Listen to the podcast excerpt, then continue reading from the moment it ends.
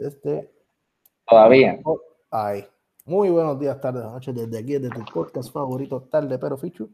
Hoy me encuentro con un gran invitado, que ya no va a ser invitado, va a estar aquí todo el tiempo. Eh, el gran Joselito, José Guzmán Guzmán, escritor reconocido y un filósofo en proceso. Así que, en proceso. Como dice mi profesor, un, filosofito. Un filosofito. un filósofo, un filosofito. No, pero esto es en lo que, en, lo que el otro gran pensador, Francisco Ramírez Burgo, le termina su disertación. Sí, Ramírez está, temporero. Ramírez está en proceso de tesis, así que pues está fuera de servicio. Y pues llamamos al bateador emergente aquí. Em, hoy el tema está para interesante. Y pues el título yo creo que lo dice, de arriba, jarda abajo. Que otro partido ha hablado de la jarda para arriba y la jarda para abajo? Pues los populares. Eh, vamos a estar analizando la subida y la caída del Partido Popular desde la perspectiva de los candidatos y los resultados que han obtenido cada uno de ellos. Porque lo único bueno que tienen los partidos políticos es que uno los puede medir fácilmente cada cuatro años a ver cómo les va. Por lo menos, o cuánta gente logran hacer que vaya a votar. Y allá, pues, todos los que piensan que hay elecciones que se robaron o no se robaron. Y, a las trincheras. Exacto. Pero el punto es que si tú eres. Ah, ese. Uh, o sea, es que estoy viendo el carro del esposo de la gobernadora. Y es verdad, mano, es un M4 GTS. Ese carro hicieron nada más 300 de ellos. Y gracioso es que tiene un tanque de agua en el baúl ese carro. O sea, que ahora con la sequía no puede usarlo. Porque ese carro, el motor, pasa agua por unos tubos para enfriar el aire y que la combustión sea mejor y corre mucho más. Pero nada, volviendo al tema que estamos haciendo acá. Eh, Vamos a, ok, resultados.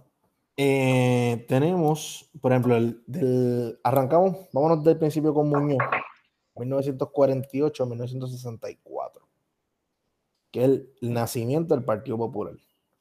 Partido. Bueno, el Partido Popular empieza, coge fuerza en los 40 como, como hegemonía como tal de partido, porque hay que tener en cuenta de que todavía no se podía elegir un gobernador durante el partido de, durante el proceso colonial que todavía estamos de los Estados Unidos, pero no teníamos esa, esa opción de poder elegir a un gobernador.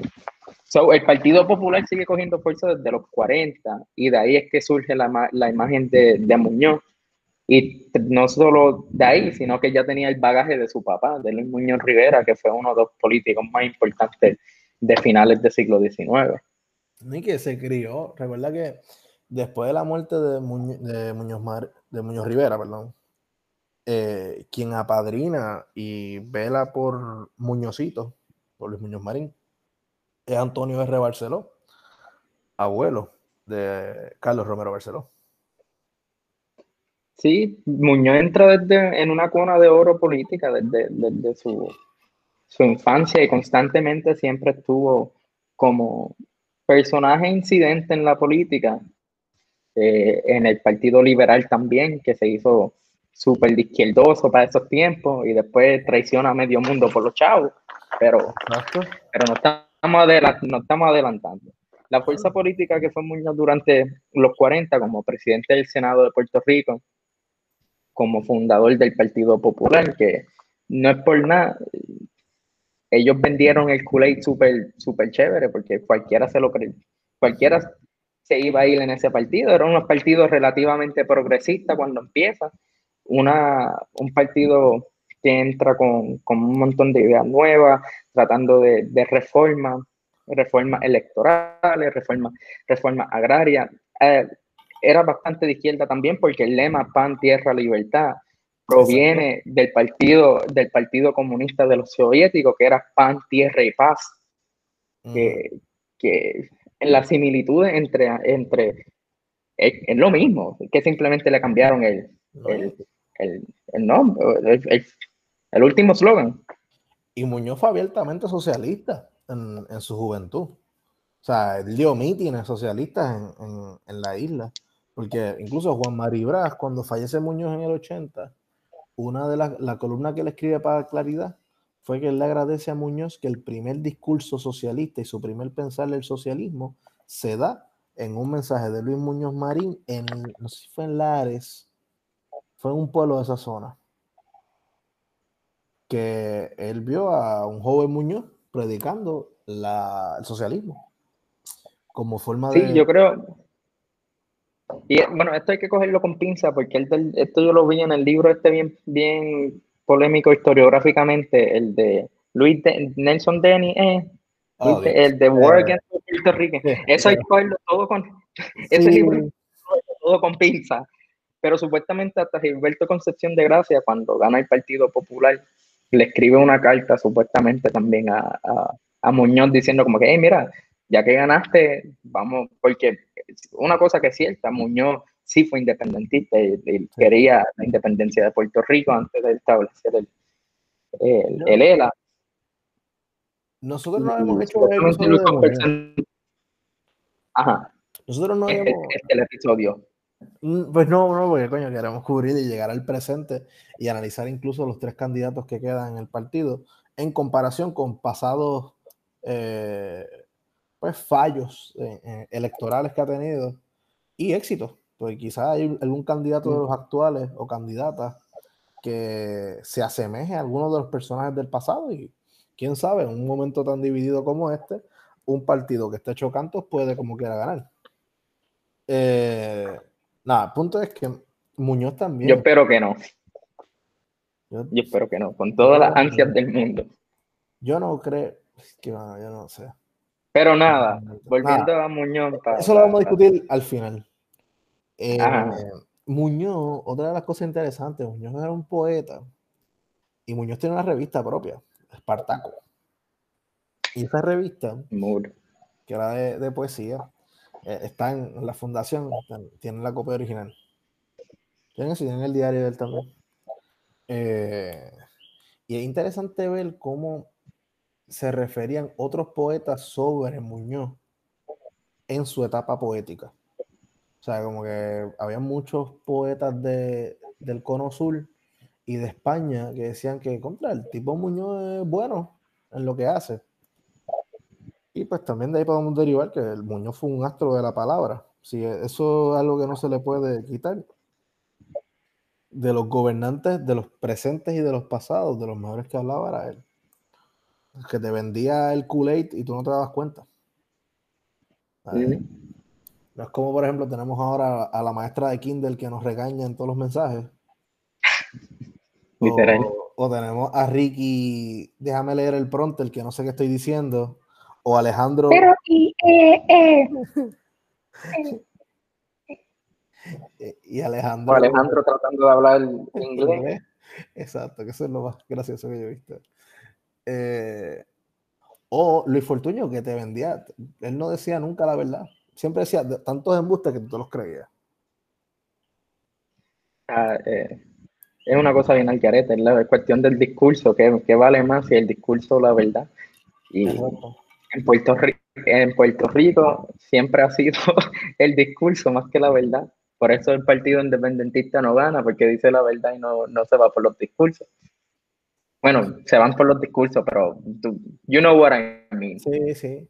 Pues, y, y, Muñoz, dentro de eh, esta ola del Partido Popular que se convierte en una hegemonía genuinamente, porque cuando el partido cae por una división interna, eh, las alcaldías todas eran populares, los distritos senatoriales, la inmensa mayoría eran populares. El primer alcalde. es que el instituto, el instituto, de Cultura, la misma, lo mismo que estaba creando la cultura en Puerto Rico y una idea de qué es la cultura puertorriqueña, viene desde el Partido Popular. La Universidad de Puerto Rico, hasta el sol de hoy, se ven los remanentes de esa hegemonía del partido, donde literalmente. Jaime Benítez. Tú que estoy, nosotros que, que, fuimos, que somos, tú fuiste de historia, yo estoy a punto de salirme, a también, con, todo, con, con, lo mucho que lo queramos, es, es parte de esa hegemonía. Y hasta estando así, lo, lo, los strip clubs de los 50 y, lo, y, y esa, y esa área, sí, eran parte de la hegemonía, lo, era una parte de la hegemonía, estoy leyendo, para citarlo, a, a, Javier Laureano, que hizo San Juan Gay, que en uno de los, de los, de, los, bares transformistas y que eran como que bares queer en los 50, uno de los personajes principales que iba era la que fue alcaldesa, la primera alcaldesa de, de San Juan, que se me está escapando el nombre. Doña Fela. sí, Doña Fela. Ella visitaba uno de los, de los, de los bares queer de los 50 para ver los espectáculos de transformismo, para ver todas las cosas. Y hasta, hasta en, la, en el nightlife, la, la, cuestión del Partido Popular entró en la vida del puertorriqueño, en cada aspecto. No, incluso si te vas, yo me voy al libro de Silverio Pérez, eh, La vitrina rota, ¿qué carajo pasó aquí? Ese título a mí me encanta. Eh, en ese libro, él describe cómo el Partido Popular, a través de, esos, de esas iniciativas culturales en las que ellos llevaban eventos de teatro a las comunidades, ellos llevaban clases de arte. Con la Divetco. Exacto. ellos, con la División de Arte y Cultura también. Era todo. Pero la Divetco, algo bien interesante de la Divetco, ahora que estamos entrando en esta parte de la hegemonía um, popular, la Divetco era como que una subdivisión que tenía un montón, pero un montón, y un montón de gente de izquierda y de independentista. Exacto. Porque eran, eran, eran los que hacían el arte, era la mayoría de esa gente que, que trabajó como Lorenzo Mal y...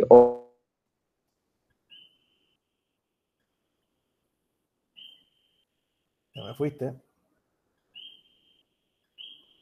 Un 2, un 2, 1, 2. Otros personajes, personajes bien Vengo ahora. Ahí volviste, te me fuiste, te me fuiste. Y seguimos grabando, mi gente. Y pues esperaremos por Joselito, esto lo vamos a editar. Esto va a coger un buen rato para editar.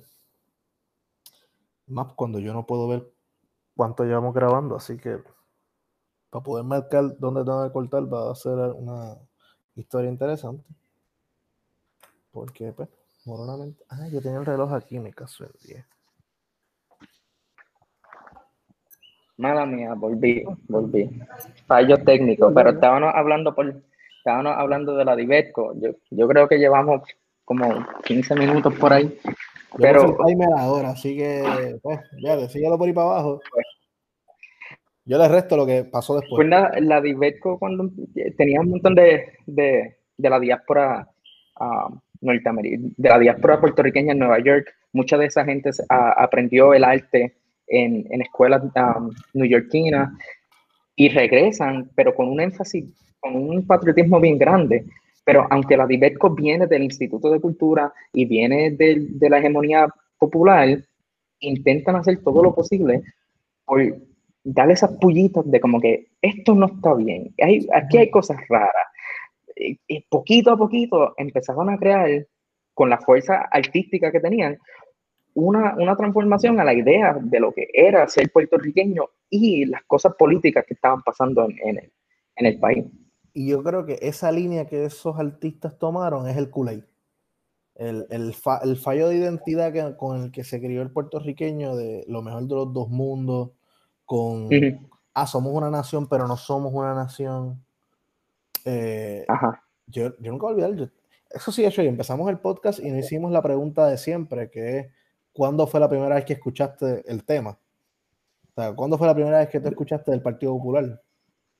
Yo creo que... Bueno, a mí, a mí supuestamente, esto me contaron, esto es una anécdota mía, donde a mí me criaban, porque mi mamá estaba dando clases, bueno, ella era trabajadora social, entonces me ponían como que no el cuido y ellos eran bien populares.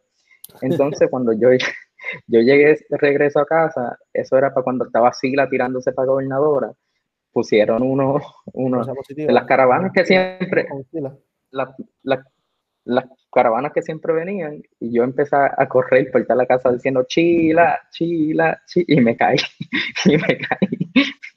Y supuestamente me tuvieron que llevar al hospital y todo porque me di bien duro.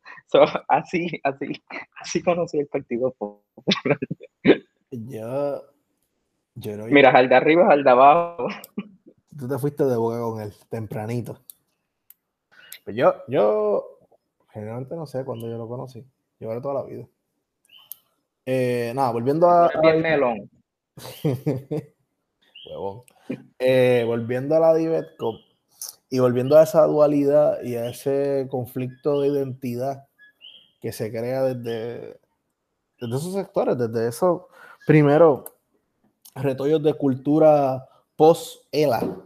Eh, que recuerda que también el Partido Popular, y yo creo que ahí es que sea también el nacimiento del Partido Nuevo Progresista, que es que prometieron, por lo menos los populares prometieron un cambio y lograron que el imperio aceptara que el cambio era y que es real. O sea, no es que ellos metieran el embuste, es que consiguieron un vaqueo de atrás, de decir, ah, sí, es verdad.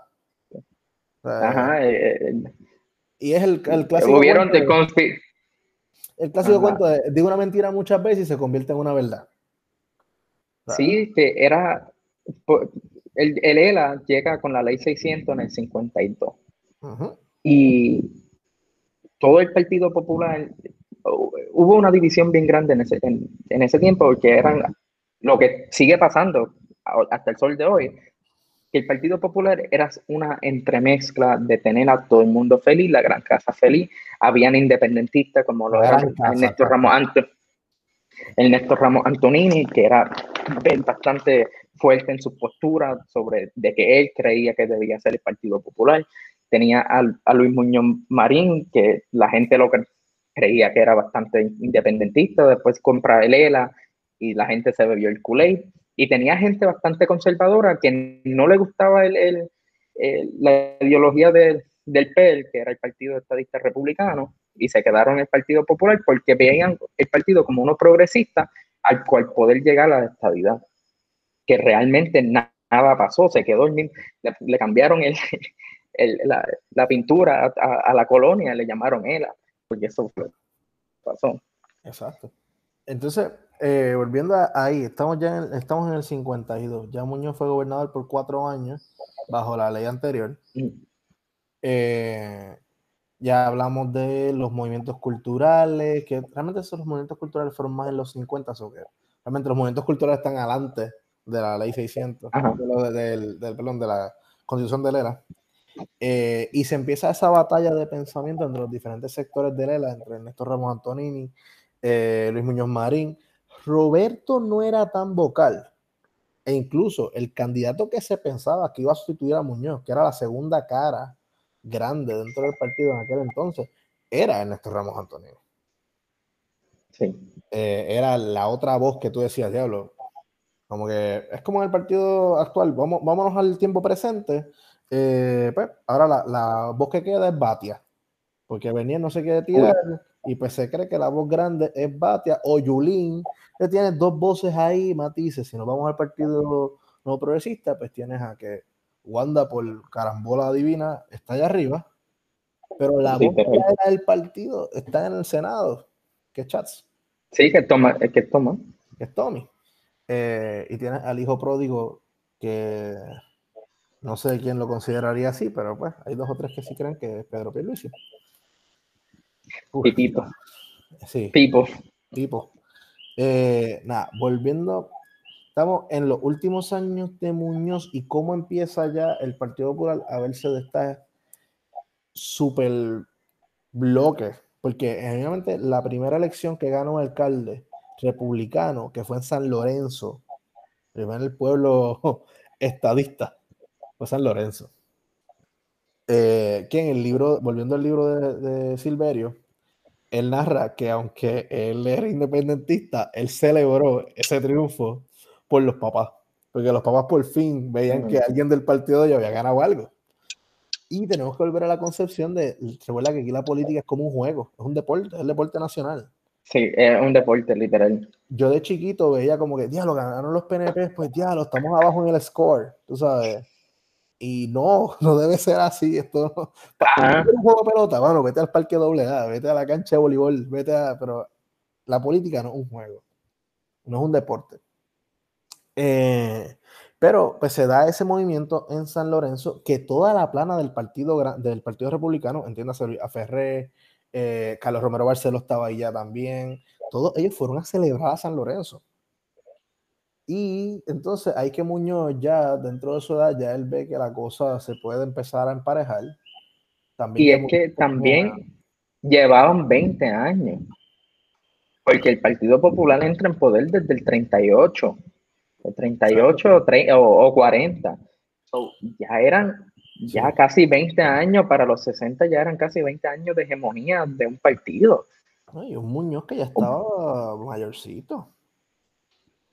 Sí, y, y cuando entra la división, ahora entrando en el 62, en el 64, ya el Partido Popular, la gente, esto es un libro de, ay, se me olvidó, era Pobreza en Puerto Rico, no recuerdo quién era el autor, que habla de que el Partido Popular estuvo prometiendo y prometiendo y prometiendo y prometiendo que iba a haber cambio, que iban a sacar la gente de, los, de lo que dicen los fanguitos, de, de, de, de, los arrabales, que iban a, sacar a toda esta gente, que le iban a dar mejor casa, que le iban a dar esto, que si le iban a dar lo otro, y no hacían nada. Y la razón, el, eh, eh, sé que el autor, el apellido es Ramírez. Sí, 64, eh, tenía Muñoz ya 64, 66 años por ahí cuando decide ceder el trono. Pues cuando esa, eso pasa, entra Roberto Sánchez Vilella y la gente veía a él como este, este hombre que quería realmente traer cosas nuevas al partido, quería traer ideas, pero el bloque muñozista estaba, no, nosotros nos queremos quedar igual que si esto, que lo otro. Y, y se empieza a dividir. Pero el revolú que divide esto es el divorcio. Pero, eso explota. pero eso pasa, eso pasa luego de él ganar. Luego, pero antes de él, antes de él um, ganar, ya esa división se estaba dando. Y la gente ya estaba alta. Lo que pasa es que se muere Ernesto. Se muere Ernesto Ramos Antonini. Y entonces queda, pues, la mano de Roberto Sánchez Vilella. Que si te vas al libro, yo me leí la biografía, ay, de apellido Romaní, no me acuerdo el, nombre de la autora, Dios mío. Ah, ella trabajó con, con, Roberto en el caso de la quinta columna en los 90 para el plebiscito. Que ahí no tan solo fue Aníbal, ahí también estuvo Roberto Sánchez Vilella en su última batalla legal.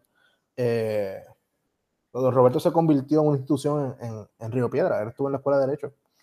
Eh, ¿Sabes dónde está University ¿Te acuerdas? Allí frente a la escuela de Derecho. Pues por ahí estaba la oficina de él. en el donde está Género ahora.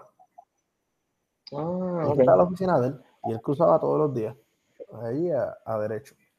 Eh, pues Don Roberto entra por el fallecimiento de Néstor Ramos Antonini, entra Roberto como la segunda gran opción. Ya Muñoz se quería ir, Muñoz está en sus 60, está hablando de 60 años en los años 60.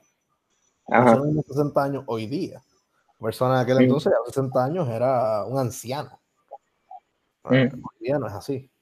Eh, y entra don Roberto, un ingeniero con una visión bien diferente de gobierno, que realmente era el hombre que, según él, según él, él era la persona que hacía que el, gobierno corriera.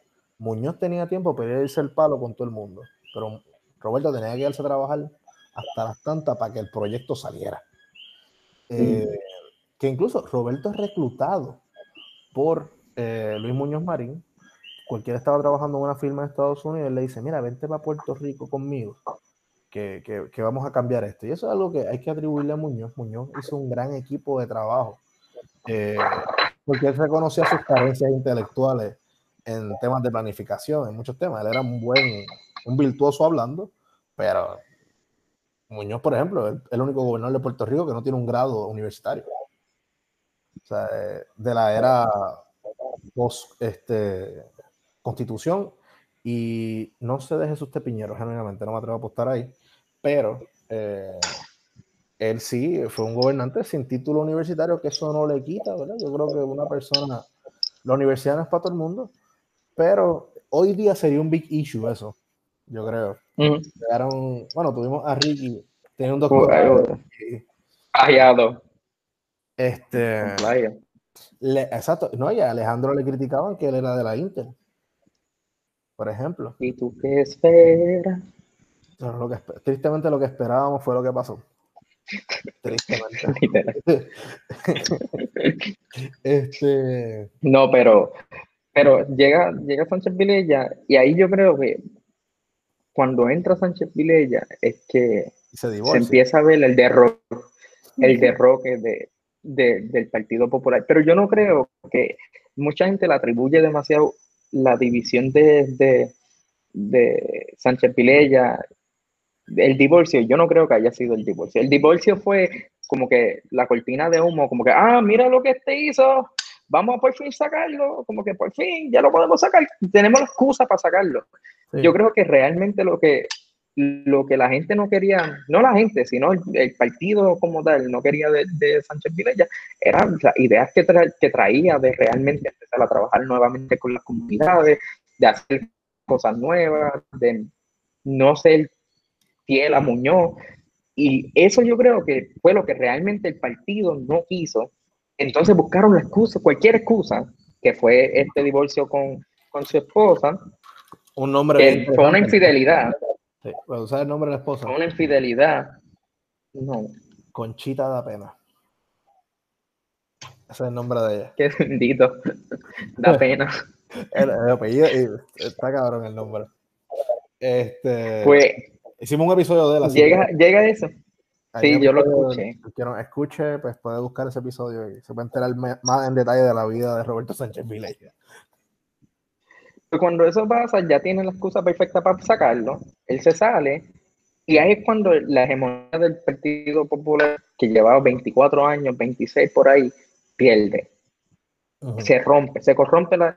Porque entra A. Ferré en el 68 y ya los populares perdieron por primera vez la gobernación. Yo creo que más de lo que rompe el partido dentro de la situación del divorcio es con quién se casa él, que es con la hija de Ernesto Ramos Antonini. O sea, no, no es. Ah, y para colmo, y, esto puede backfire, pero es la primera mujer eh, en un puesto en Fortaleza de confianza. Y da la mala pata que se convierte en la pareja de infidelidad del gobernador y se casa con él. Tú sabes, Mm. yo no, yo no creo que eso represente a la mujer para nada. Eh, y- aunque ella era una mujer brillante también. No, punto es que eh, pues, ahí tienes que este hombre se casa, no tan solo se divorcia, que eso es lo gracioso. Muñoz tiene a sus hijos mientras está casado con Mona Lee. O sea, Muñoz es la misma. el peor ejemplo que- para hablar de por eso, por eso yo digo que la cuestión de, de la- una moralidad y esta cosa simplemente fue la cortina de humo para poder para poder sacarlo. Porque No, no, lo- y- simplemente el rollo no lo quería. Sí, no, y este hombre, Collado Schwartz, eh, tiene un episodio muy bueno, porque hay una novela de ficción en la cual se habla de este revolú. Y es como que la novela de la infidelidad de Fortaleza, y qué sé yo, que la escribieron hace como cuatro años, cuatro o cinco años. Pero él hablando con la escritora, hablan de, de lo diferente que era Roberto versus el político tra- tradicional. Roberto era un tipo que andaba con la calculadora de, de esa época, que eran unas reglas, unas tablas. Y él todo lo calculaba. También habla de lo loquito que era, que él, este, ah, se me olvidó el nombre de la canción, pero él tiene un LP de una canción. Y él andaba con ese LP para arriba y para abajo, para todos lados. Iba a las barras, iba a las ocho puertas y le tocaban su LP allí. Y le cantaban su cancioncito. Así que era un, un caballero interesante en esos aspectos. De ahí vamos a ese evento electoral donde Roberto crea su propio partido, Partido del Sol, que todavía... Porque lo sacaron, lo votaron. Exacto. Expulsado. Sí, porque el, el Partido Popular, que esta es la primera vez que se dan primarias a la gobernación, no había primaria a la gobernación y Roberto... No porque lo votaron. Como él quería tener primarias, el partido dijo, no, nuestra política es no primaria. Eso es otra de, lo- de las razones por las que cortan a Robertillo. Y Robertito, pues funda su partido, pierde las elecciones eh, contra Luis Aferre. Y ahí tenemos la primera caída de las aldas, que el candidato es Luis Rolando. Negrón López. Luis Negrón López, este, que pierde Luis Negrón López del Partido Popular eh, contra Luis Aferre. La verdad que los Luises están matando. Ahí, constante. Este, The Battle of the Louis. Este, y Villaferre gana con un partido nuevo, que volvemos, el Partido Nuevo Progresista tenía en Ferré un tipo diametralmente opuesto a, por lo menos a lo que fue Sánchez Vilella. Bueno, no, porque eran los dos ingenieros. Eh, Villaferre también. Villaferre músico, Villaferre un artista. Que pasa es que no tenía el don de palabra de Muñoz. Luis Aferré también era súper súper grande como empresario también. Era un burguesito. Era, no un burguesito, era un burgués. Pero era... si escuchaste el episodio que hicimos de Luis Aferré, sabes que su etapa universitaria fue una mierda. Porque fue estudiante en Boston exactamente los años de la prohibición. no pudo beber ron legalmente en sus años de universitario. Eh, dato curioso. Eh, y gana el Partido Nuevo Progresista, que no gana alcaldías, no gana escaños senatoriales, bueno, gana alcaldía en San Juan, que es la primera vez que celebra elecciones en San Juan. Doña Felisa fue administradora de la capital, no alcaldesa electa. Entonces, mm. eh, entra Carlos Romero Barceló y Carlos Romero Barceló coge esa idea de vamos a, a sacar la gente del fanguito y crea lo que son las comunidades y lo... ¿Sabes que En Puerto Rico hay presidentes de comunidad, gente que como que, ah, yo represento el sector Seiba Norte de Junco. Y cuando hay un peo en Junco, pues reúnen a los jefes de, de, esas de área. Y pues eso, el que empezó con eso fue Romero en San Juan. Eh, que el Partido No Progresista pues coge un auge, incluso cuando pierde Luis Aferre contra eh, Rafael Hernández Colón, eh, Carlos Romero revalida como alcalde. O sea, la gente genuinamente lo quería como alcalde. Eh, de ahí que después da el salto a, la posición de correr para la gobernación. Y ahí vamos entonces a la de arriba nuevamente. Porque, ¿qué pasa? Muñoz apoya a nuevo gallito.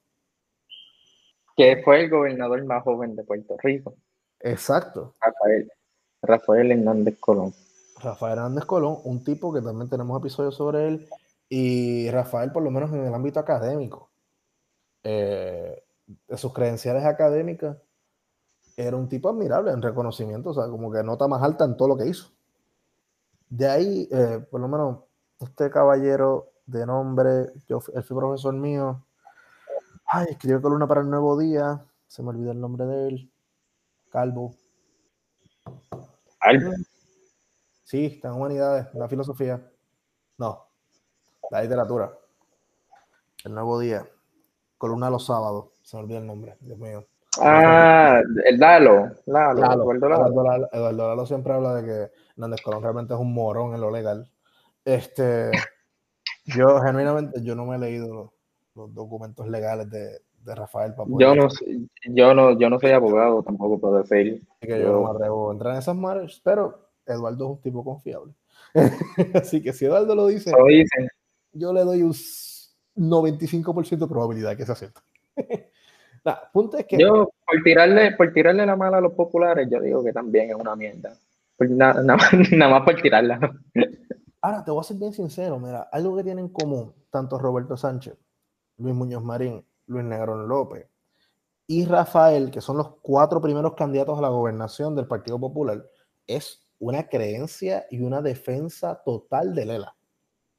Más sin embargo, Rafael es el primer candidato que va a las Naciones Unidas a defender el ELA y va junto con Carlos Romero Barceló defendiendo la estadidad y Rubén Berrío defendiendo la independencia. Y él creía en crear un consenso de, vamos juntos y vamos a defendernos allí. Y para que le crean, pues le creyeron. Pero vamos, vamos, o sea, no era este tipo, eh, el, el, ELA ahora secuestrado, que es como que no, dejen nosotros decidirlo. No, era el ELA, vamos a discutirlo. Eh, no le tenían miedo al debate del ELA. Y la Jalda Río regresa con, con, Rafael Hernández Colón. Rafael Hernández Colón tiene un cuatrenio económicamente retante con la crisis de petróleo. Y Romero, que venía como un gran administrador de la capital, gran alcalde de la capital de San Juan, eh, logra convencer y le gana Fair Square la primera. eh, a la Y gobernación, en la segunda, en la Se segunda se va la luz. se va la Y luz. fuimos a las trincheras. Pero hasta ese momento todavía el partido más grande en Puerto Rico sigue siendo el Partido Popular. El partido Sí, que yo no tiene pienso- uniones para ganar. Yo pienso que cuando pierde, bueno, no- yo creo que el Partido Popular ahí vuelve a caer, pero resurge cuando Carlos Romero Barceló, alegadamente, para cuestiones legales, alegadamente, no quiero que me demanden por difamación, alegadamente conspira para el Cerro Maravilla, donde matan a, a, a estas dos personas independentistas, y son los populares, pero no por defender, no, los, populares lo- no lo hicieron por defender a los independentistas, era porque cogieron esa cosa para tirarle a, los a, los a los PNP, porque era más sencillo. Porque si no, los populares no lo hubiesen hecho. No, y ahí se da el primer gobierno compartido, que mucha gente piensa que el primer gobierno compartido es el de, el de Aníbal. El de Aníbal. El gobierno compartido que, que estaba en la el que estaba en el Senado era Miguel Hernández Agosto. Hernández Agosto falleció no hace mucho. eh, y fue el hombre que, él era como el Héctor Ferrer. En los tiempos más actuales, Héctor Ferrer fue el tipo que sacó la cara por el partido en los momentos más jodidos. Por ejemplo, cuando a Aníbal le dieron la pela que se le perdió a Magollo, el que vino a volver a traer el Partido Popular fue Héctor Ferrer, poco a poco, bregando, luciendo bien aquí y allá.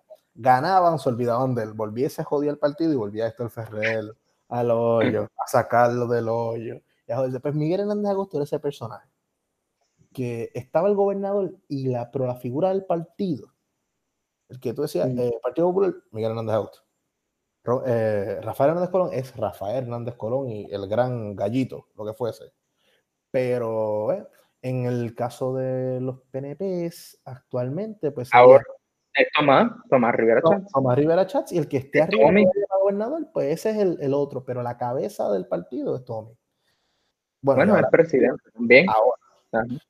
Que ahora pues tenemos a, es que le dicen, yo, yo voy a decirle así porque yo siento que es, es burla, eh, pero es que se me pasa el nombre, que le dicen Josie, al que está ahora presidente del, del Partido Popular.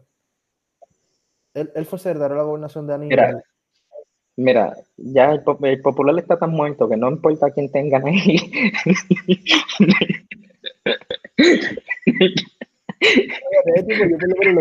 Honrado. Mira, pueden tener, pueden tener a Josie Esteban y pueden tener un montón de canciones de merengue, de palo, y nadie va a saber el nombre.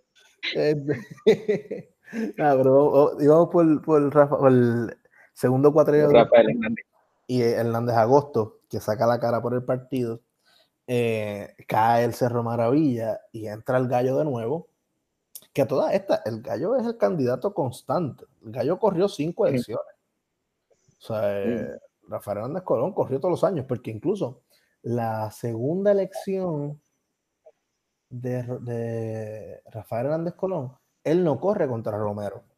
Él corre contra. Ay, fue juez después. Falleció no sé mucho.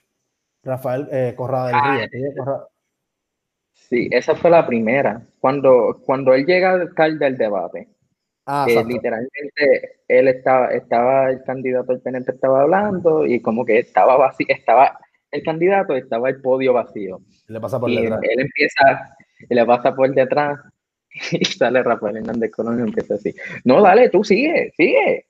No, no, usted, usted hizo el debate, ¿verdad? Usted lo hizo. Pues usted pone la, la- cinco minutos.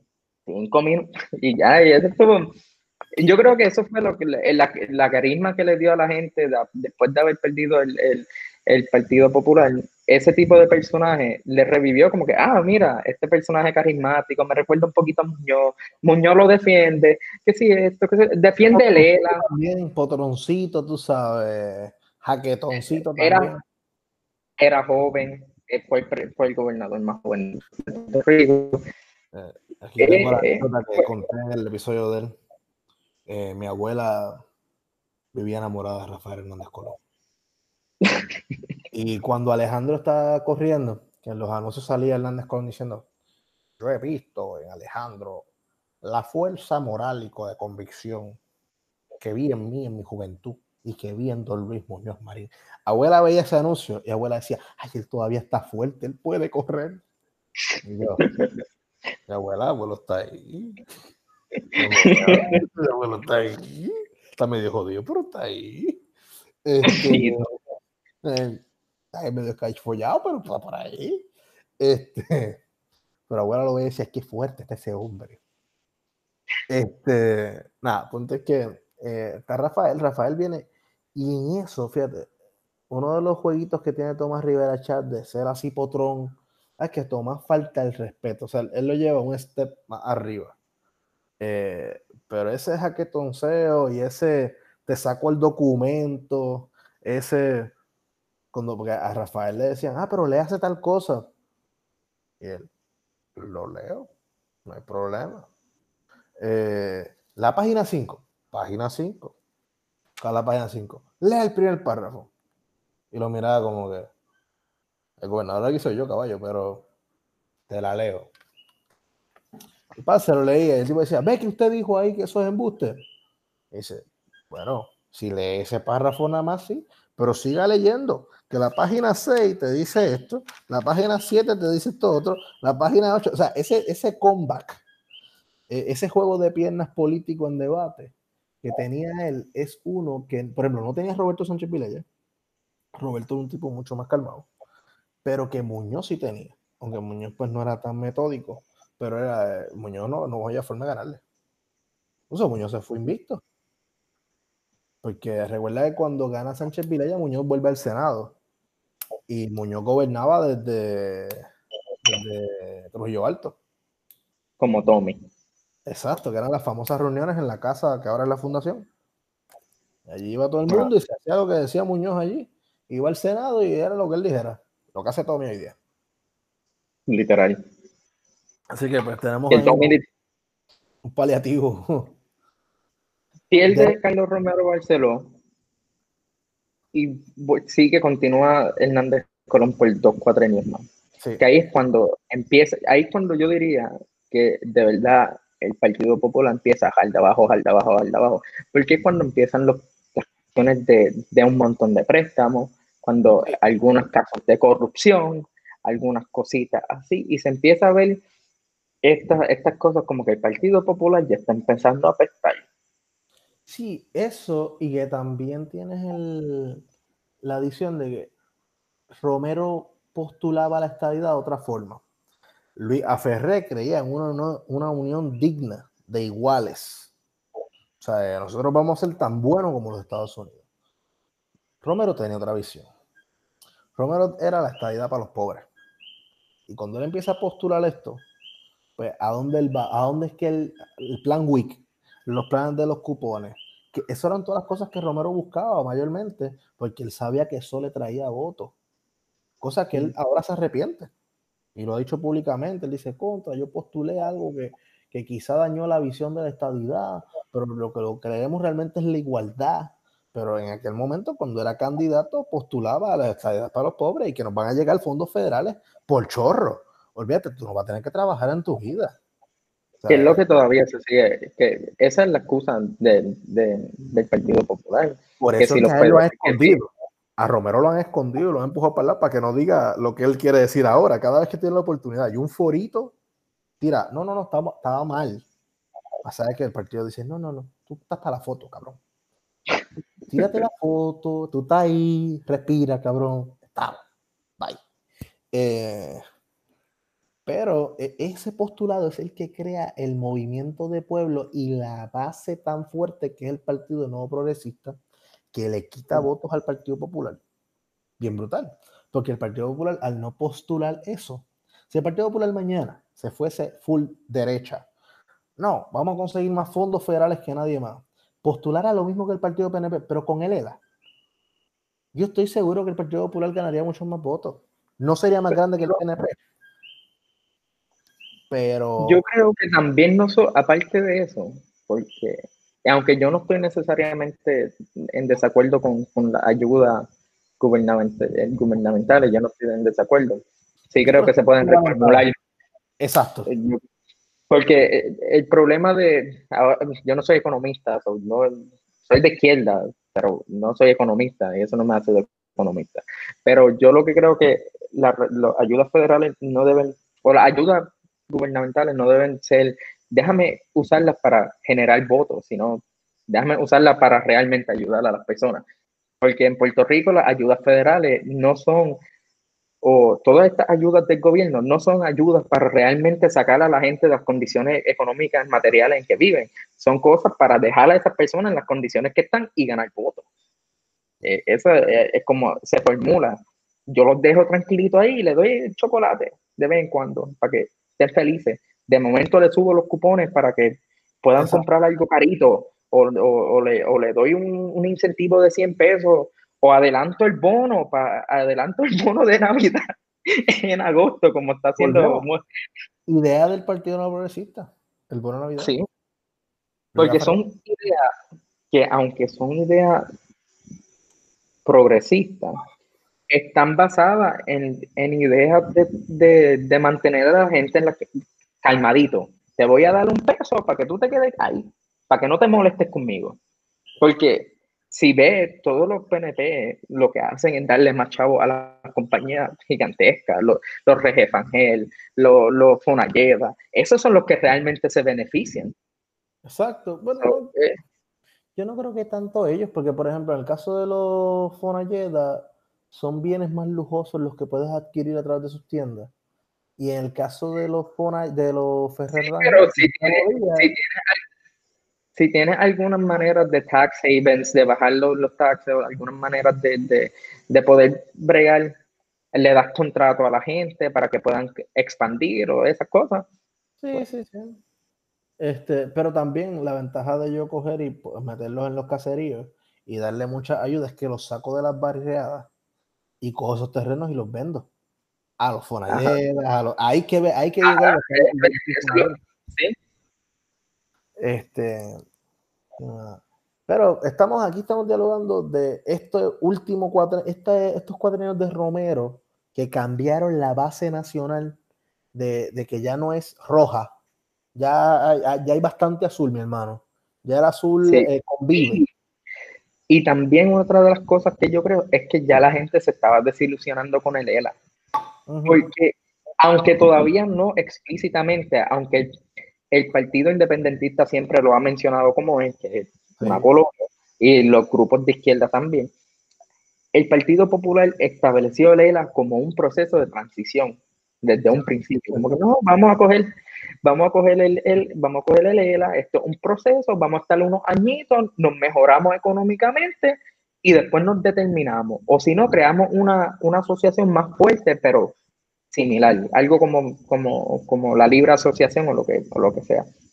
Ya para los 70 ya la gente estaba como que, ¿y cuándo es el proceso de, de, de cambio? ¿Cuándo es que vamos a, a, a darle ese switch? Los, otros días... Me están prometiendo, pero no veo ninguna mejora económica.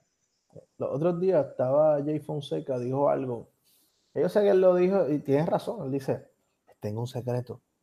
Los populares son estadistas no lo dicen, pero lo son. Y yo dije, mira, tiene razón, genuinamente. O sea, pasa que son estadistas light. Son estadistas que no quieren, como que se aferraron a este, de lo que estábamos hablando ahorita de cultura, este, Libetco era. Eh. Ajá, no, a la idea, a la idea, una idea de la puertorriqueñidad como se tiene. Se, se enfocaron, mira Batia, está adelantando, Batia es estadista, y yo creo que hasta él mismo lo ha dicho, que quiere una, una, una unión más fuerte con, con, los Estados Unidos. Eh, ¿qué es una unión más fuerte? Convertirte en, en, lo que es Islas Vírgenes, que eres parte de la unión, nunca, nunca te puedes salir, pero no eres Estado. Eh, un step back. Pero, bueno, vamos a seguir, eh, porque yo creo que el tutazo más grande que coge el Partido Popular y el que cambia el juego, realmente, porque yo, y te voy a decir porque yo creo que todavía en esos años la fe en él existía para ese año todavía el ELA, cada vez que fue a plebiscito, ganó. Sí, es verdad. Cuando el, viene el PNP, que ahí es que yo creo que viene el tutazo mayor a no votar popular, porque no me convence lo que me propone, pero no es desconfianza en el ELA, porque te voy a explicar, aquí está el, chief. Gana el primer cuatrenio de Perro Rosselló, corriendo contra Melo, En verdad es que pues, tenías a un Hernández Colón que en los últimos años se puso a gastar chavos que si en España, que si cosas, eh, le dio chavos como el diablo a Ponce, y Ponce estaba precioso, pero a base de que no tenía una economía que mantuviese esa obra de, infraestructura. De ahí entra Pedro el primer cuatrenio y enamora a Puerto Rico con la media en el calzoncillo. Este, y se da ese primer cuatrenio, él no va a plebiscito. Gana el segundo cuatrenio contra Héctor Luis, que es la ola azul. La ola azul que se fueron alcaldías, se fueron distritos senatoriales, se fue todo. O sea, eh, rompió récord. Los únicos municipios que hasta el sol de hoy, y que en esa, bueno, en esa elección ya cambió, ya hay bonitos PNP, pero hasta esa elección todavía hay bonitos, nunca había sido PNP. Humacao se mantuvo popular. Eh, y Mayagüez. Mayagüez es el único municipio que nunca ha sido PNP. Este, de ahí, porque hasta Lares fue PNP en esa. De ahí para adelante se quedó PNP. Diablo. Al día de hoy es PNP todavía. Eh, sí, que el hijo, que el hijo, que también es otra dinastía, otra dinastía. Sí, porque él vio que Dios le dijo que ese era el hijo el que iba. Ajá. Punto es que seguimos ahí, estamos ya en los 90 y la segunda elección de este huevón fue la 96. Y tira el, el plebiscito para el 98 ya está empezando a cocinarse la olla de que, papi, aquí hay unos revoluciones de corrupción chévere. Y ahí es que yo te digo que todavía él no ha muerto. ¿Por qué? Porque Pedro se tiró la misma lo que era de Ricky. De, ah, yo defino el ELA. Yo no voy a que los populares lo definan. Ah, yo lo defino. Y los populares dijeron, pues vamos con la quinta columna, encabezado por Roberto Sánchez Vilella, que se reivindica y es aceptado en el foro, pero mayormente con Aníbal Acevedo Vilar van y piden este recurso al tribunal, el tribunal obliga al gobierno de Puerto Rico, porque vamos a ser sinceros, la gran mayoría de los jueces del Supremo habían sido elegidos por populares, así que los populares tienen el poder en el Tribunal Supremo, cosa que cambió con Fortuño, eso vamos a entrar ya mismo, eh, porque hubo un cambio y una cosa interesante de Aníbal ahí. entra la quinta columna y gana la quinta columna por pela. Eh, ese plebiscito eh, y hay que te digo que todavía el ideal de Lela, la mentira de Lela. ¿Qué, era, lo que había, era lo que había en, la quinta columna? ¿Cuáles eran los cinco? Era. ¿Es la cuarta columna? Estoy yo mal. Es la cuarta columna entonces. No, ¿cuáles? Cuál, pero ¿cuáles eran? Estabilidad, independencia. Estado libre asociado, pero no era Estado libre asociado. Él le pusieron otro nombre. Y este es la cuarta columna, perdón, no es la quinta. Eh, que es ninguna de las anteriores. Ah. Ninguna de las anteriores. Eh, y ellos lo llevan y ganan ese pleito. Entra la, cuarta columna. Puede que haya habido un cuarto y no me acuerdo. No me acuerdo ahora. Nada, punto es que. Y eso le da fuerza a Sila. y aquí vemos, con Sila empezamos a ver la caída de la fuerza del partido. Porque Sila entró en las encuestas adelante. Pero una cosa cabrón, estaba pesquera y si la estaba 60-20, una, una 60-30 y 10% para Rubén, para ser optimista. Este, le daban algo a Rubén ahí. Pero sí la estaba arrasando la alcaldesa de San Juan, como alcaldesa había un chavo, había obra. Metió los aguacates en la plaza del mercado de Santurce, eh, hizo un par de obras de arte por todos lados. Eh, y después, cuando, pero cuando está llegando a la, a la elección, Pesquera le fue cortando terreno, cortando terreno, cortando terreno, cortando terreno, cortando terreno. Y a lo último ganó Sila como por 2%, que eso en Puerto Rico es cómodo, entre comillas, pero se esperaba que Sila ganara por mucho más. Después Sila como gobernadora fue una desilusión, porque fue más diva que gobernadora. O sea, la tipa cerró el país para casarse. Y también mucho, que también en, el área artística le criticaron mucho los monumentos. Ella gastó un montón, ella hizo un monumento yo creo que en cada, en cada municipio, o por lo menos ese era el plan. Los mosquitos en el expreso del norte. Era un monumento en cada, en cada, y fue, fue un despilfarro de, de dinero, no, no a nivel Um, pero no al nivel de, de, de Rosselló. No. Fue, fue, un- fue un despilfarro, pero no. Y también hay una cuestión de machismo también ahí. Hay una cuestión de género, porque ella se divorcia y se casa en la, en la. Y todo el mundo lo vio como que, wow, se divorció esto, que si lo otro. Y Todavía era un tabú en esa época. es, lo- es similar a lo de Roberto Sánchez Vilella, una cuestión de género, como que mira, esta, esta mujer se está casando, está, está dañando la, la- lo que es el gobernador, gobernadora, está infiltrando estas cosas.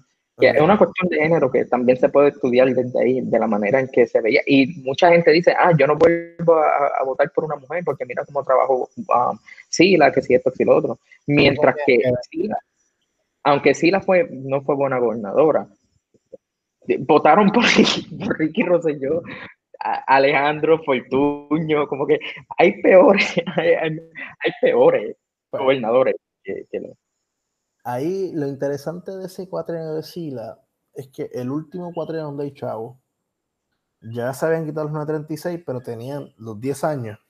Se tumbaron en el 96 y eran hasta el 2006. O sea que Sila tuvo un cuatrenio con. Las empresas estaban funcionando normal, habían chavos en el país. eh, años hermosos, yo los recuerdo de chiquito. San Juan se veía. Yo no. no recuerdo. Mano, San Juan se veía cabrón. San Juan era como que todo era lindo, todo estaba limpio. Como que yo vi el Choli nuevo paquete y era como que esta estructura que parecía Sin bala. pa- parecía Star Wars, cabrón. Tú ves eso y yo decía, diablo, esto es Star Wars. Eh, porque papi para ese tiempo estaba viviendo con un amigo de él eh, frente, cabrón, al choliseo. Como que usted guarda el taxi, allá atrás hay un complejo de, de apartamentos y papi estaba viviendo ahí. So que yo caminaba con papi por toda esa área y yo veía el, el choli nuevo, el paquete y toda la cosa. Y decía, diablo, mano, San Juan está brutal. Ahora lo ves y es como que, ya, aquí me pueden asaltar. Eh, pero, nada. eh, de ahí tenemos un, un decena- o sea, ahí, se, ahí yo creo que se cae realmente la bola del Partido Popular, eh, que nunca se recuperó. Incluso no volvió a ganar voto íntegro. Yo ahí eh, es donde yo difiero. Yo creo que el momento real que se cae el, el Partido Popular es con nuestro pana, el del pasito rojo, Con Aníbal. Aníbal Acevedo. Por una cuestión de que mucha gente no entiende cómo es que funciona, y es lo que siempre escucho de Aníbal, que Aníbal cerró el gobierno. Aníbal. Aníbal puso el IBU. Aníbal puso estas cosas. Y yo creo que todas esas connotaciones, que lo, lo de cerrar el gobierno en un gobierno compartido como lo que fue eh, el de Aníbal, es bien común, porque si vemos Estados Unidos, Trump lo hizo, Obama lo hizo, yo creo que Bush, como que eso es una táctica política bien común en el, en el sistema republicano, porque es que, mira, tú no estás de acuerdo, yo no estoy de acuerdo, vamos a cerrar, vamos a bregarlo, porque tenemos que bregar algo hoy. Tú no cobras, yo no cobro, vamos a bregar esto hoy. Sí, sí. Y, pero la gente lo veía como que, ah, diablo, este tipo cerró el gobierno, nos dejó sin chavo, nos dejó sin, esto, que está es heavy, es una cosa bien fuerte, porque si tú no cobras, está, está, está fuerte. Don't get me wrong. Pero yo creo que ahí es cuando los populares, la gente dijo, ¿para qué yo voy a votar por los populares? Me pusieron un IBU, me cerraron el gobierno, no saben lo que quieren. El tipo que Eh, ha sido preso, También lo dejaron correr de y el partido dejó, lo, dejó correr, lo defendió. Y eso es lo que fue. Y lo- puedes lo- también defender la corrupción, que es lo que estamos viendo constantemente en Puerto Rico, una defensa a, a- a- a la corrupción, llega Fortunio y, y arrasa, literalmente arrasa con, con Aníbal. Yo creo que fue la, la victoria más grande en la historia electoral de Puerto Rico. de- la pela más grande con el Partido Popular. Eh, pero ahí hay que hacer unos, unos énfasis grandes en ese cuatrienio de Aníbal. Que, pues, como tú estabas diciendo, como que ponen que Aníbal fue todo, pero la Cámara, el Senado y las alcaldías eran PNP todas. Ajá. Eh, eh, arrancando por la capital, la capital era Santini. Eh, el comisionado reciente Luis Fortunio. Ya, pues, mencio- mencio- mencionaste a, a. Elías, dale, dale, dale. Eh, Aníbal tuvo el chance de meter cuatro jueces al Tribunal Supremo y no nominó ninguno. Su único leverage político fue ese, todo el cuatrenio. Cuando entra, usted podía nombrar dos, y cuando entra Fortuño, suben la capacidad del Supremo y mete cuatro jueces. Eh, Luis Fortuño, que por eso que el Tribunal Supremo está dominado por el PNP, que Alejandro lo último que hizo para poder darle una espinita fue que Hernández Denton, que era el juez presidente, se retiró, cuadró con Alejandro y metieron a Maite Orono como presidenta. Primera jueza eh, lesbiana, eh, abiertamente lesbiana. Eh, ¿Qué? Dentro de la, de la anormalidad de Alejandro, que era un tipo de derecha, que estaba en contra del matrimonio gay, que siempre andaba con el rosario en la muñeca, cuando le preguntaban, ah, mira, este, ¿qué tú opinas? Él, ah, no, yo no voy a tocar eso del matrimonio, si no es por la ley federal, o sea, no es por la decisión del Tribunal Supremo Federal, que se va por encima de él, obviamente. Eh, Aníbal nunca nombra a esos tipos. Aníbal, lo que pasa es que Aníbal es el que pone el draft del IBU. Ahí que pinchan a Aníbal. Es el que pone el draft del IBU, aunque es aprobado por Senado y por Cámara. Así que, pues. Y ahí tenemos que ver que pues, son los dos partidos, los dos literalmente, los que deciden eso. Los dos, los dos guisaron, los dos guisaron. No los dos guisaron, los dos nos clavaron. Eh, literal. La historia de Puerto Rico desde, el 68. Entonces, de ahí pasamos al cuatrenio de Fortuño, que el que corre Aníbal de nuevo, Aníbal con los casos federales encima, decide correr, y ahí que el partido lo apoya, pues lo dejó correr, porque el partido tiene, decía que no iba a haber primaria. Y llega Aníbal ahí a, lo... y, pierde por, por, 200 por una pela asquerosa. Por 200 mil votos. eso es una pela asquerosa. Asquerosa. En nivel de Puerto Rico, que Puerto Rico para esos tiempos podía llegar a, a un millón de votos. incluyendo los muertos. Exacto, de que una pela. Eh, es una pela asquerosa. De ahí tú tienes la, el cuatrienio de Fortuna con las loqueras de Fortuño, ley 7, votó gente, escuelas del siglo XXI, votar el chavo, eh, mete todos los jueces del Supremo, la huelga de la Yupi, eh, brutalidad policial. Los chavos que le dio a los panos, ah. los, chavos que le dio a los panas. Brutalidad policíaca, que por eso es que ponen el monitor federal a ver a la policía de Puerto Rico. Eso la gente se olvida, pero fue por la huelga de la, de la Yupi que meten el monitor federal. Eh, y con todo y eso, Fortuño pierde por un por ciento. Eso te demuestra la maquinaria que, se, que es el Partido No Progresista, que, que aún con un gobernante con todo ese track record, se fue a, la, ahí, a la chiva. Y es por, y es por una razón. Y, ah, y Alejandro bueno, como Sila, que fue de más a menos. Arrancó súper brutal en las encuestas, le daba una salsa a Fortuño, y poco a poco se fue. Míralo, míralo. Sí, míralo. Mira, tú lo votaste, míralo. Míralo, míralo a los ojos y dile, dile. Yo recuerdo eso. no, y, y, gana por un por ciento. Pero mira cómo el partido PNP logra tener esta fuerza política para ese tiempo. Y es por tres razones.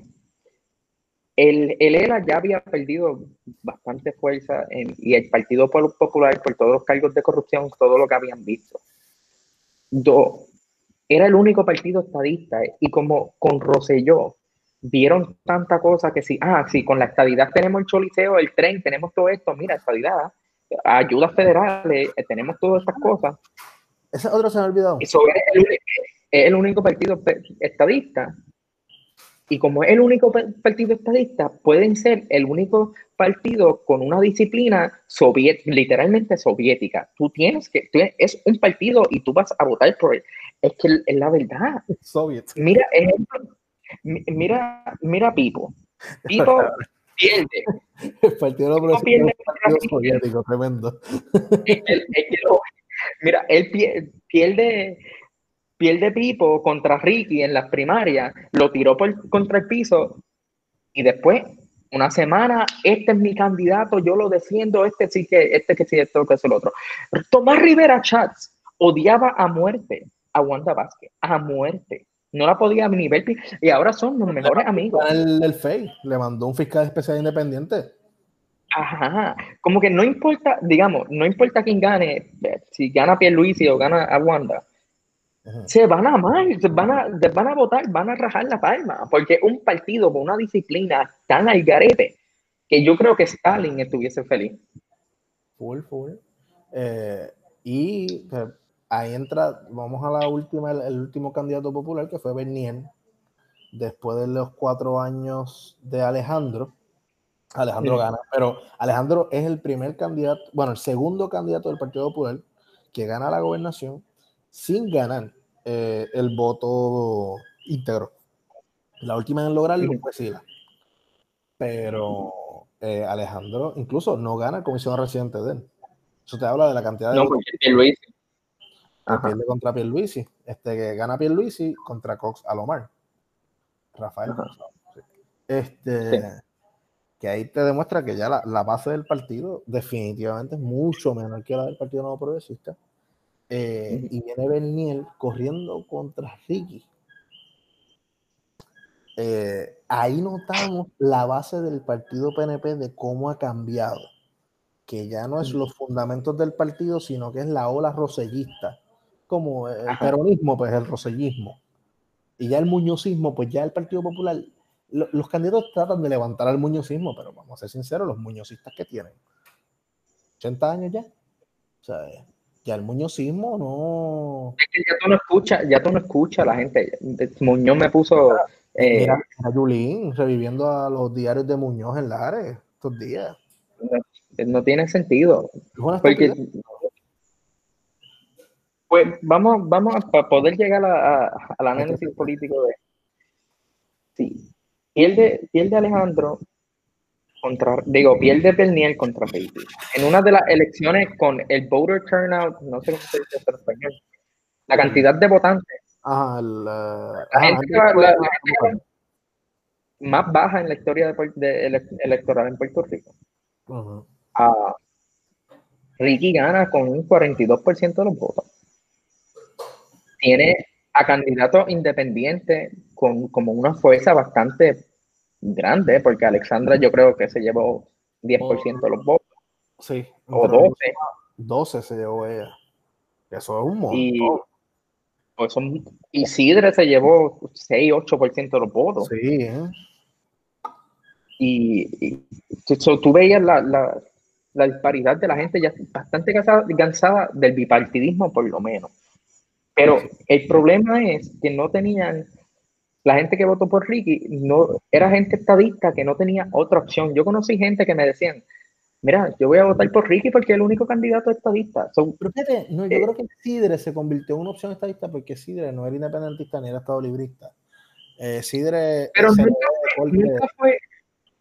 Nunca fue un nunca fue alguien que luchara, como que fuertemente dijera yo soy estadista. No lo fue. Sí, no, el, lo que también es que el partido no parece se adueñó de la frase de estadidad. O sea, si tú no eres un verdadero estadista, si tú no eres PNP, según ellos. Por eso es que yo digo, si el proyecto es de dignidad y el loco y el, el Molina, el ese, se tiran por la línea de que son estadistas. No, Eliezer Molina no. No, yo sé que cualquiera no está más loco. Y, oye, pero es que todos los partidos tienen un candidato cuerdo. Juan del Mau. no, no decir lo mismo. Sin dudar. Eso, no hay, e, Esto no es un endoso a Juan del Mau. En, en, mi caso sí, en mi caso sí. Abiertamente, abiertamente sí. Eh, pero lo que quiero decir es, eh, mira, vamos, vamos a hacer con el Partido Popular y los tres candidatos actuales. Tenemos a Yulín. Primero iban a ser siete candidatos, de los cuales había uno que yo estaba de acuerdo con él, yo lo admito, y lo he dicho antes en el podcast, que era Juan Zaragoza, que voy a votar por él en la, en la primaria para el Senado. Eh, tú eres tan melón. Yo, Zaragoza yo creo que fue un buen ser de la hacienda. Este, a Juan Zaragoza. ¿Tienes? Bueno, ya, ya no está. Eh, estaba ese, estaba el alcalde de, habían un montón de gente que de, que de verdad es irrelevante. Eh, y quedaron tres. Los que realmente llenaron los papeles y los enviaron y se tiraron fueron tres. Batia, Altieri, Yulín. Yulín. Batia es el establishment. Full. Ajá. Él es el centro derecha del partido. Eh, su postura es una estadidad light. Más, una, una estadidad light. Sí, exacto. Iba a decir un era light, pero es una estadidad light, realmente. Sí. Eh, su bagaje político tiene sus desaciertos, pero no son desaciertos tan grandes. O sea, por ejemplo, no tiene un caso de corrupción. No tiene un, que sepamos hasta ahora, puede que mañana salga uno que tenga un yate, cabrón. ahí. Pero no tiene, no tiene, eh, por ejemplo, Batea lleva desde los 90 ahí metido. No, no ha tenido mucha polémica tampoco. Exacto. Y es un tipo que, por ejemplo, cuando aprobó la reforma de energía eléctrica, en lugar de irse solo él, fue y buscó consenso con el partido de oposición, siendo él el presidente del Senado, y buscó a Aricel Hammer, y buscaron, hicieron algo en conjunto. Y pusieron, pusi- puso a Lena Donan para que ganara mil pesos la hora. Sí, sí, a Lisa Lisa Donahue, Lisa, ajá, Lisa hizo que eh, odiaba a la, a, a la sindicatura y las uniones. Sí. El centro derecha, Volvemos, o sea, Ah. yo no te- eh, eh, ahí todo eso es centro derecha. Ah, él hizo que la, la autoridad de energía eléctrica cayera de lo que lo mal que estaba. Con esa reforma hizo que se empeorara por completo. Eso era para poder venderla, porque ese era el plan. La ley que se crea en ese entonces es para crear un comité independiente que no sea nombrado por gobernador eh, para eso, para que tratar de que las reformas, incluso la reducción que va a haber ahora en la luz, eh, antes de que entre lo de Luma, es por eso, porque esa comisión Ah, Luma, ya el, el, el Supremo dijo que no, se cayó. que no se puede. Sí. Pero la- lo que está con. O sea, va a haber una, una baja en la luz, que es por unos costos operacionales que quienes identifican eso es esa ley. El grupo que crea esa ley. O sea, hay unos aspectos positivos, hay unos aspectos negativos, pero él buscó consenso. Él fue inteligente. En lugar de enfangarse solo, dijo: Vámonos juntos. Lo que hicieron los PNP con el IBU.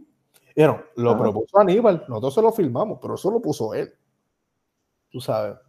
Eh, entonces tienes, por otro lado, tienes a Carmen Yulín, que su primer cuatrenio, yo creo que fue un buen cuatrenio como alcalde. Sí, lo fue. Lo Eh, fue. yo lo viví, yo viví en San Juan ese tiempo y yo puedo admitir que Río Piedras genuinamente revivió en esos años, porque yo llegué en el 2013 a Río Piedras, que yo era un cuchitril, que tú vivías con un miedo cabrón, y ya para el 2015, loco, Río Piedras estaba bien chulo. Es eh, que también ella, ella tengo entendido que ella empezó, retomó lo que hizo Carlos Romero Barceló, de coger a estos líderes de, de, Sí. de los sectores y, y comunidades y decirle, yo voy a poner una, una un bidding, como que una, Yo, yo creo que Yulín falló. ustedes tráiganme un montón de propuestas, las vamos a discutir y la mejor propuesta se la lleva. Eso, eso era lo que ella estaba tratando de Yo hacer. creo que Yulín falló crasamente en hacer, en correr para la gobernación el cuatrienio pasado. Yo creo que ella debió no haberle dado el break a Bernier, haber retado a primaria y haber intentado ganarla. Y que, mira, pues, si ganaba la primaria, pues bien, y si no, pues, pues se iba a pelar yuca palares. Este, Ella, ella empezó, es que ella empezó bastante, bastante bien también, porque hasta estuvo defendiendo a los estudiantes, pues, de, como que en cuestiones de, de, la, de las huelgas, ella deja, como que dejaba que usaran el, esta cosa para la asamblea. al- ¿cómo se llama al- esta cosa? el Roberto Clemente. Coliseo. Ajá. Bu- Buen puertorriqueño. Tenemos tantos basquetbolistas que le ponemos el nombre a un pelotero a la cancha de básquet. Literal. Es la cancha nacional. Y, La cancha del equipo nacional Ah. de Puerto Rico, esa. y le ponemos Roberto Clemente. Y, y tenemos tantos otros. eh, eh, ella empezó bien, pero después del huracán María fue que ella desapareció.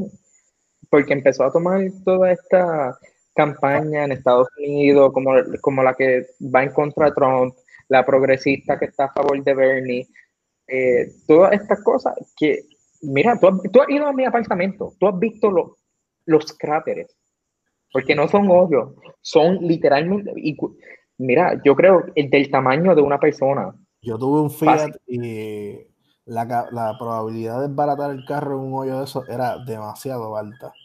Ah, y para colmo, estás en el sector de salud de San Juan. O sea, por allí debe pasar una ambulancia a la mayor velocidad posible porque el centro médico está allá al lado.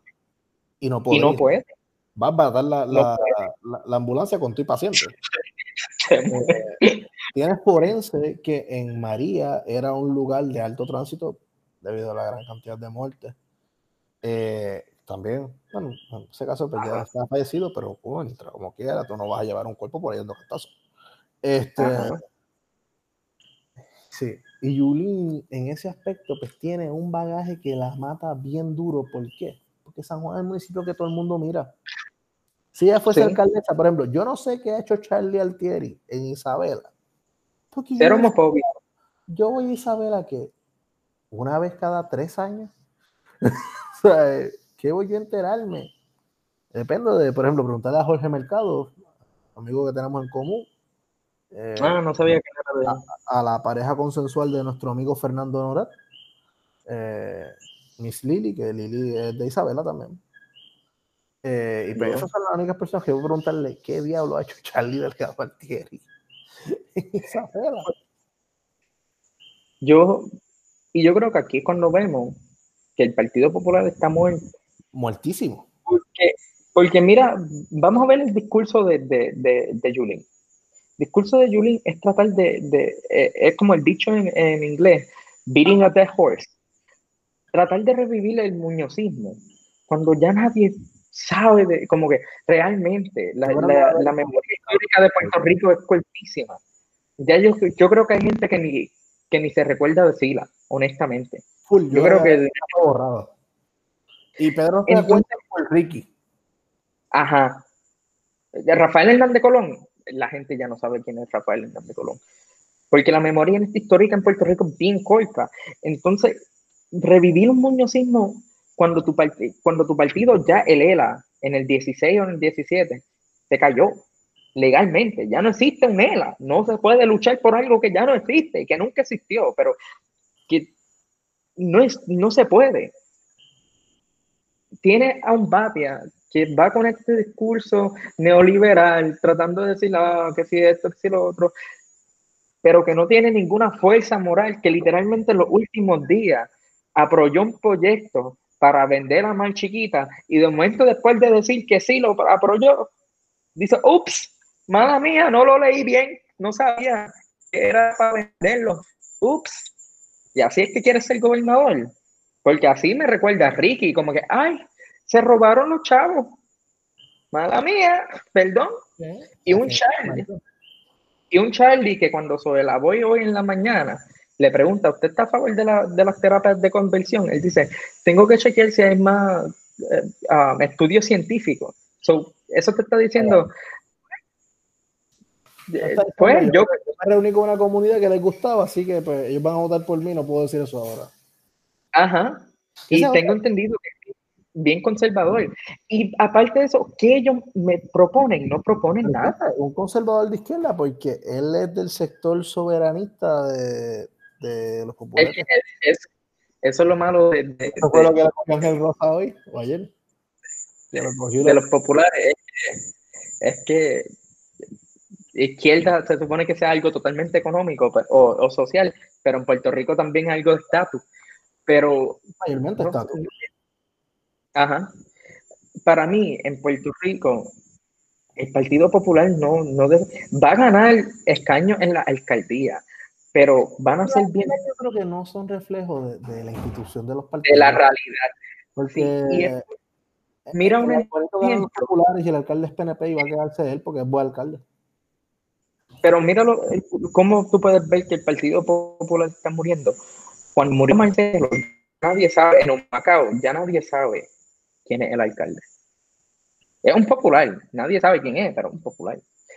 Tiene cargos de corrupción como los de Pereyó que él estaba tirando para el Senado y fue un cargo de corrupción durante el, cuatrenio de, de, Alejandro. El Partido Popular apesta, apesta. El, yo recuerdo muchos de, de, compañeros que son de corta inteligencia ya, porque creer en el Partido Popular, creer en el Partido Popular ahora. No, y defenderlo, porque yo puedo entender que tú, defiendas, yo puedo entender que tú defiendas un candidato, porque pues aquí por es tu pana toda la vida, y aunque sea un hijuela, pues tu pana y qué sé yo, lo defendiste, hay chavitos ahí, pero defender... Defender la institución, pues ya eso para mí es tener corta, corta intelectualidad. Me tiren la mala como me la quieran tirar. Tenían, ah, hay este cuento, ah, bueno, esta, este drama absurdista que se llama Esperando a Godot, que estos son estos personajes que siguen diciendo, ah, ¿tú, tú, tú sabes cuándo viene Godot? Ah, se supone que Godot venga mañana. Ah, pues vamos a esperarlo. Y pasan un montón de cosas y siguen todos los días, van al mismo sitio a esperar a Godot cuando llegue. Bernier, era ese Godot, se quedaba en todo el tiempo. No, Bernier viene, Bernier viene y deja que cuando Bernier gane, vamos a ganar las elecciones, que si esto, que si lo otro. Y todo el mundo decía, ah, deja que Bernier se vuelva a, tirar, que Bernier esto, Bernier lo otro. Y se quedaron esperando a su Godot. Ya el Partido Popular no tiene break y va a ganar el escaño, pero no va, yo tengo la esperanza de que en gobernación no llegue ni tercer lugar. Yo, tengo la fe y la esperanza de que va a pasar. Todavía, todavía llega el segundo, por lo menos. Yo creo. Yo no creo que todavía. Yo, no. Especialmente con las caídas que ha tenido Alexander. Esto lo podemos hacer en otro episodio, de la, de, la panorama completo, ¿no? De, actual.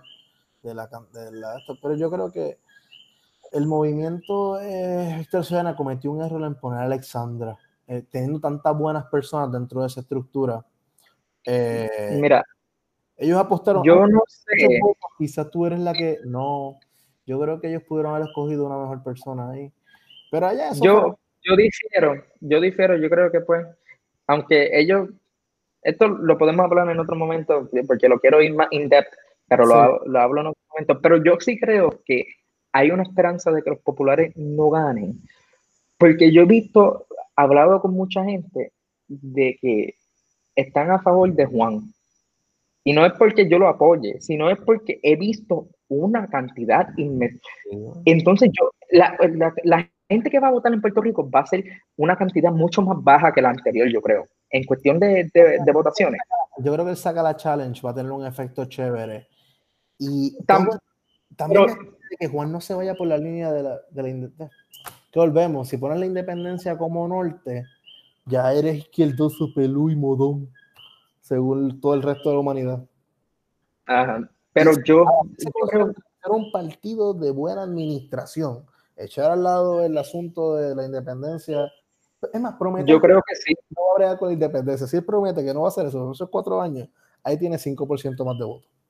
Yo creo. Yo creo que sí. Yo creo que, yo creo que él lo va a hacer. Porque lo, lo, algunos discursos que él ha dado, aunque él es independentista, siempre lo dice. Eso está claro. No va a negarlo él siempre, él ha dicho, mira, si yo tengo que esperar un, un, cuatro años más para hablar del estatus, lo, esperamos, lo esperamos. Pero yo, yo sí creo que Juan, tiene, Juan y Alexandra sí tienen la capacidad.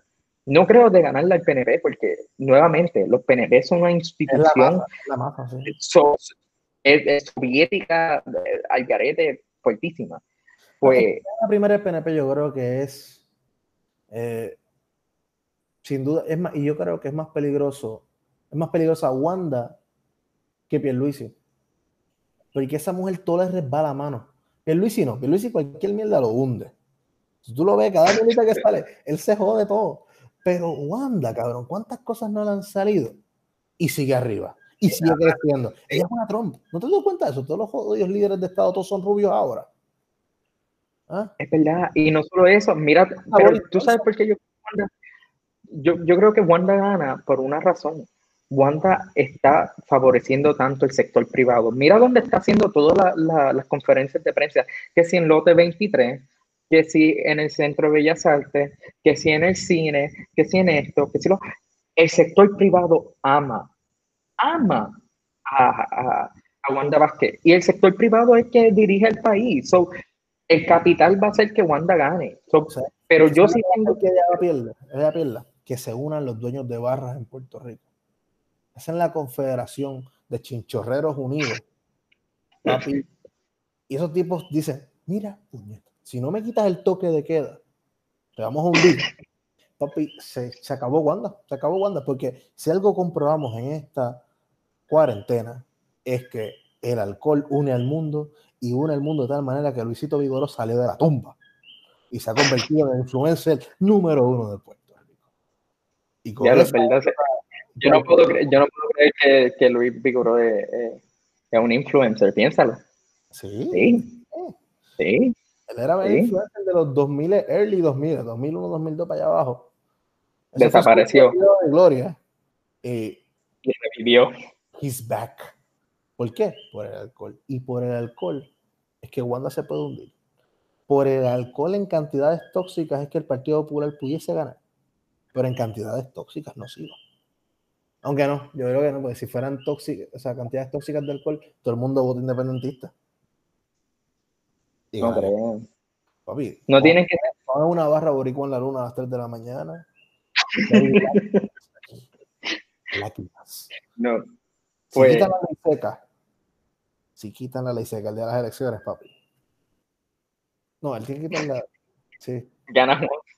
No, pero yo tengo fe y esperanza de que Juan va a ser un candidato que va a traer una cantidad de, de votos que nunca el PIB ha visto. Y yo creo que igual Alexandra, Alexandra va a ser un, un fenómeno. No, ¿Sabes? Por- Porque Alexandra está, está, está yendo a la juventud y es la gente que está sacando ahora mismo la, la, la tarjeta electoral. Y yo creo que Alexandra tal vez no le gane, pero yo sí creo que le pueden, yo creo que pueden tumbar a los populares. Aunque los, aunque los PNP salgan con un porcentaje alto, yo creo que los populares pueden. Es que está difícil, hermano. Está difícil. Yo lo veo, yo veo, para mí, yo digo 38% de los PNP y ganan con eso. Y yo me atrevo yo a veo a Juan- 30 yo veo a o 28 a, a, a, los populares. Detrás ahí. yo no. Y de ahí para atrás ya yo veo ahí dividido fuertemente, ponle 20 y 20, la, lo que es lugar, o sea, movimiento y Juan. Y entonces después tú vas a ver, pues, ponle- ah, me sobra de, de la ecuación que te acabo de dar, sobran como, no, porque si le di 20 y pico al, no, le di 30 a los populares y 38 a esta gente, ya hay 68, pues no puede dar 20 y 20 ponle 23 a Lugaro y 20 y algo lo que sobre a, a Juan y un poquito a, a Dignidad y a Eliezer. No, yo, yo, yo pienso, no, le- ugh. vamos a hacer, por favor, vamos a hacer un, un podcast de Eliezer nada más. Yo no yo siento que eso va a ayudar. Eso no me gusta. Ok, pues, Si lo hacer, yo lo hago. No, yo, yo no, so- yo no soporto a, a, a. Yo quiero hacer uno de Juan Mario Bravo. Sí, a ver, vamos a hacerlo. Busca la info y Pero-. Pero para terminar, eh, en cuestión de esto, yo sí creo que el Popular como fuerza política ya no lo es.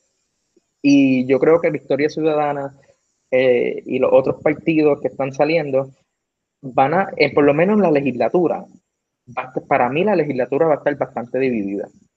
Yo, Yo creo que van a haber Yo siempre he creído que el Partido por el Bueno. Pueblo con un gran candidato. Pero tiene que ser un candidato, cabrón, que sea un rockstar, pero una cosa de otro mundo. Y, y que haga el trabajo estilo Yulín de base de ir municipio por municipio, ponerles y mierdas y ópera. Y está bien apretado. Que arranque una carrera senatorial, por ejemplo, un, un Natal. Que Natal arrancó una carrera de senador, de legislador, y poquito a poco, y siempre en the right side of history es bonito, tiene buena oratoria y tiene como que los Yo elementos. creo que, yo creo, yo creo que Natal puede ganar la alcaldía. Yo también creo eso. Problema es Porque que- mira Miguel Romero. ¿Tú has visto un anuncio de Miguel Romero desde- en los últimos cinco meses? no, él, él sabe que él está adelante, así que él, no- No, él está no, bien. yo no creo que Miguel Romero. Yo no sé, para mí, para mí Miguel Romero es inexistente. Rosana López Arata a veces sale por ahí. Vamos a cerrar porque ya estamos entrando en temáticas diferentes. Era la caída del Partido Popular y el municipio de San Juan no define el partido. Así que, ¿algo más que quieras decir, Joséito? ¿Tus redes, algo? Nada, yo, yo solamente Un all Pa- fan. esto. En proceso, en proceso. Es que no quiero llenar taxes. Aprendí que eso hay que llenar taxes. Ah, yo, yo lo que quiero decir para acabar esto, mi ate Joselito underscore 2898 en Twitter. Y nada, cuando vayan a votar, por favor, voten conscientemente. Hay buenas opciones, como que literalmente hay tremendas opciones. Mucho mejor que los PNP y los populares. En gobernación, en legislatura, en alcaldía, en todas las maneras que uno puede votar, hay muy buenas opciones. Saca tu, si, si tienes tiene hasta septiembre. Ya se acabó el tiempo. Para, tarjeta de No, esta es para las primarias. Ah, ok, perfecto.